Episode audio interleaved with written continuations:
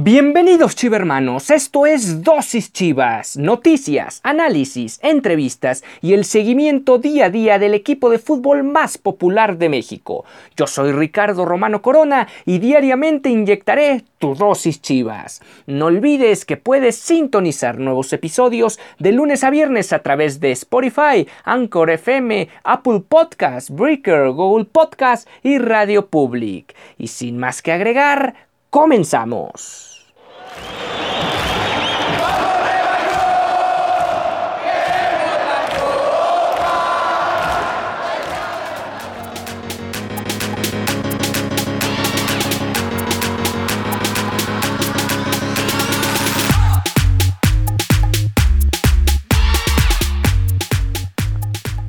Bienvenidos, hoy es martes 6 de julio del 2021.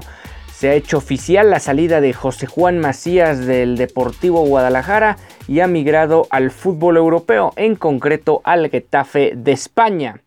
Esto fue lo que mencionó el, alguno de, los, de las notas que subió en su página oficial el Club Deportivo Guadalajara. En Chivas siempre ha sido importante dar impulso a los jóvenes que desarrollaremos en la cantera rojiblanca para que alcancen sus metas y por eso tocó abrirle el camino a José Juan Macías, quien había tenido el permanente anhelo de dar el salto a Europa para consolidar su carrera. Tras el anuncio oficial del acuerdo con el Getafe para que el delantero tapatío juegue en España la próxima temporada, el atacante de 21 años se une a la lista de elementos de Guadalajara que han seguido su camino profesional en el viejo continente. José Juan es el jugador número 12 de la institución dentro de la era Vergara en fichar por un club europeo, de los cuales nueve han sido provenientes de la cantera rojiblanca, por lo cual, así como en su momento lo hicieron Chicharito Hernández, Carlos Salcido o Carlos Vela, entre otros, hoy le corresponde poner muy en alto el nombre de Chivas y de México, lo cual estamos seguros que logrará.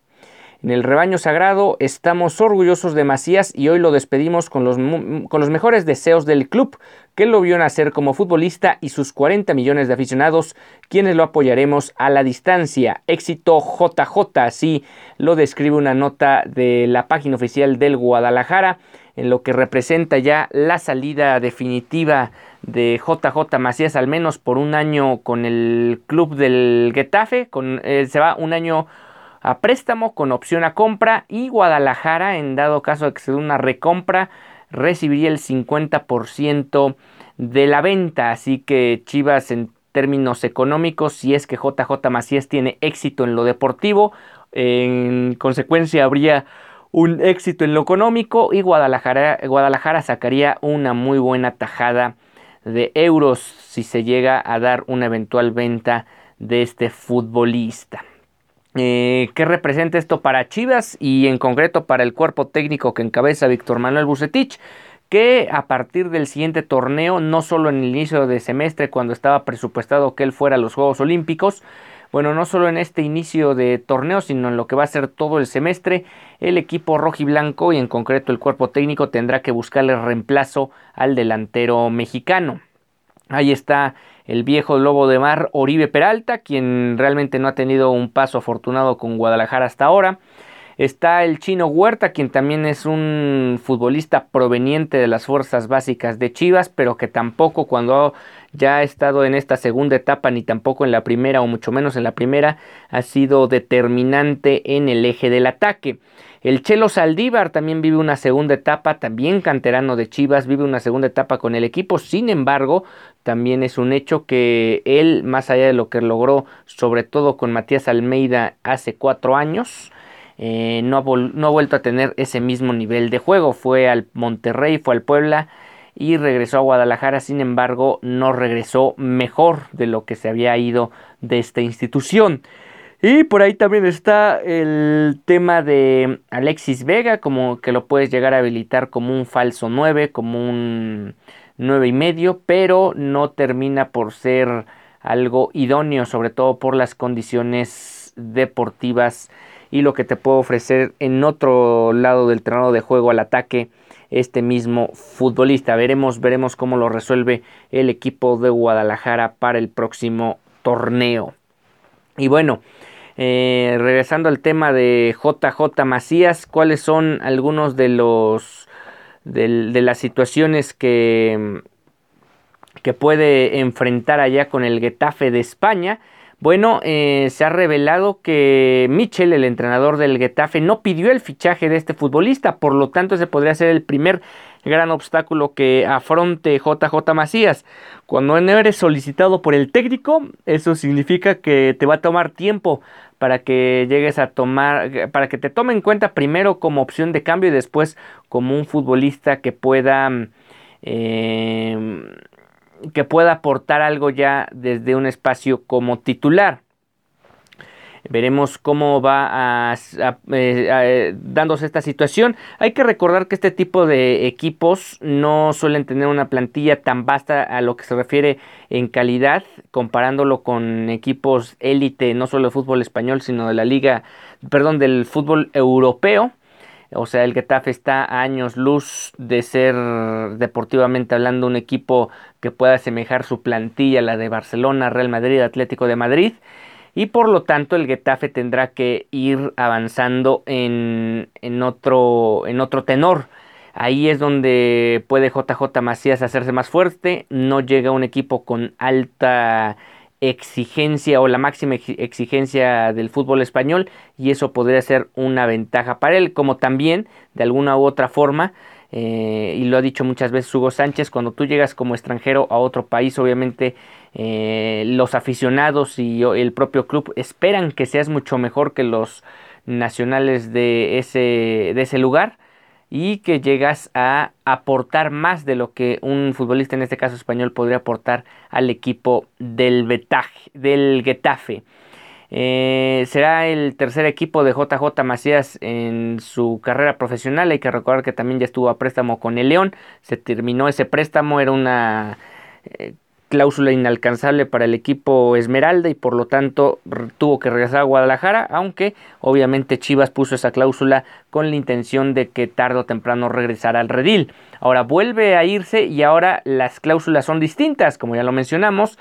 JJ eh, Macías podría irse cedido a otro club, aunque eso implicaría una ventaja de, eh, recibir un, una compensación económica por esa reventa del delantero mexicano. Pero bueno, todo a su momento. Por lo pronto se le desea el mejor de los éxitos al joven JJ Macías. Y como lo decía el comunicado, es el doceavo futbolista en la era Vergara, en la era Vergara que se va al extranjero. Vamos a repasar todos estos futbolistas que han sido exportados por el club rumbo al viejo continente.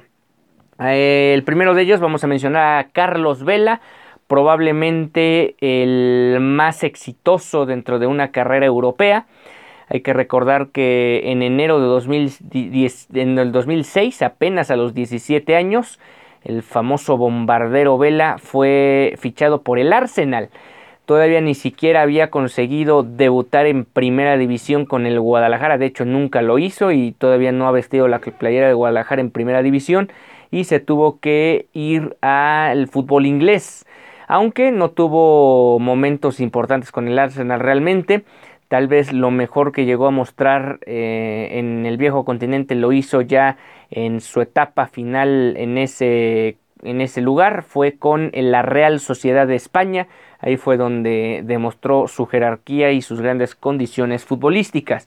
Incluso hubo una temporada de la Liga Española donde quedó tercero en la tabla de goleo, solo por detrás nada más y nada menos que de dos futbolistas que han dominado en la última década el fútbol mundial. Hablamos de Lionel Messi y de Cristiano Ronaldo. Pues en tercer lugar, en algún momento Vela consiguió estar solo por detrás de estos dos monstruos. Otro que también eh, fue exportado por Guadalajara fue Carlos Salcido. Posterior a la Copa del Mundo de Alemania 2006, en concreto en el mes de julio, Chivas eh, cedió a este futbolista al PSV Eindhoven, allá en los Países Bajos, y estuvo cinco años en Europa. Regresó en agosto de 2011 cuando pasó del Fulham a Tigres. Sin duda, lo más destacado de Salcido fue su paso por Países Bajos, en concreto en Eindhoven, donde salió campeón con el PCB. Eh, fue hasta 2014, recordarán que regresó a Guadalajara para levantar el título de la 12 en 2017. Este futbolista se retiró hace dos años en el Veracruz, en el extinto Veracruz. Otro que también se fue y era compadre de Carlos Salcido fue Javier El Maza Rodríguez, el zaguero central de Chivas, también forjado en las fuerzas básicas del club. Fichó también por el PCB, también obviamente en complacencia de Carlos Salcido. Esto se dio en agosto de 2008. Unos años más tarde regresó a México, sin embargo, recordarán, él regresó a vestir los colores de las Águilas del la América. El cuarto futbolista en la era Vergara que se fue a Europa fue Omar Bravo. Él en agosto de 2008, también en el mismo ciclo eh, futbolístico que el Maza Rodríguez, en este caso el delantero, el máximo goleador histórico de Chivas, que todavía en ese momento no lo era, se fue al Deportivo La Coruña. realmente tuvo un paso bastante complicado allá eh, retornó a los seis meses al equipo de Tigres, tuvo poco, poco éxito allá en Europa, sin embargo, pues sí, es otro de los jugadores que se fue a probar fortuna allá a España. La quinta venta o en la quinta sesión de algún futbolista a Europa fue eh, Javier Hernández, quien a sus 22 años pasó al Manchester United, eh, apenas estaba empezando a consagrarse con el Guadalajara cuando en julio de 2010 ya estaba vistiendo la playera del Manchester United de Alex Ferguson, donde por cierto pasó su mejor época. Sin lugar a dudas, lo mejor que vivió Javier Hernández lo hizo al inicio de su etapa en el viejo continente en el equipo inglés. Otro jugador que tampoco tuvo muchos reflectores en Europa fue Ulises Dávila, quien fichó con el Chelsea en agosto de 2011. Jamás jugó con el equipo inglés, fue cedido a préstamo en varias ocasiones hasta que finalizó su contrato y después regresó a México. Raúl Gudiño, el actual portero, uno de los porteros que tiene Guadalajara, hay que recordar que salió de Chivas en, el, en agosto de 2004, en 2014 y llegó al Porto. Sin embargo, también fue cedido al Apoel de Chipre, donde jugó Champions League. Regresó al rebaño sagrado en julio de 2018. Marco Fabián también tenía algo muy similar a lo de JJ Macías, este sueño y más que sueño como una cuenta pendiente o una especie de fijación por ir a Europa y Marco Fabián hizo todo hasta lo imposible para ir a jugar al viejo continente. Fue estrictamente o específicamente al Eintracht Frankfurt de Alemania en enero de 2016. Eh, sin embargo, duró poco su estadía allá en Europa, regresó en febrero de 2019 a la MLS y ahora juega actualmente para los Bravos de Juárez.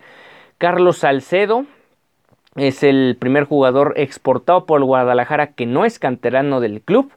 En agosto de 2016 la Fiorentina de Italia lo consiguió a préstamo. Sin embargo, este préstamo venció y después terminó jugando con Marco Fabián en el Eintracht Frankfurt. Eh, hay que recordar que este equipo eh, llegó a ganar un torneo de la Focal, donde estos dos futbolistas formaron parte del éxito del Frankfurt. El Gulit Peña también fue cedido increíblemente, a pesar del tremendo petardo que fue con Guadalajara, fue cedido al Rangers de Escocia en julio de 2017 y actualmente juega en el antigua GFC de Guatemala.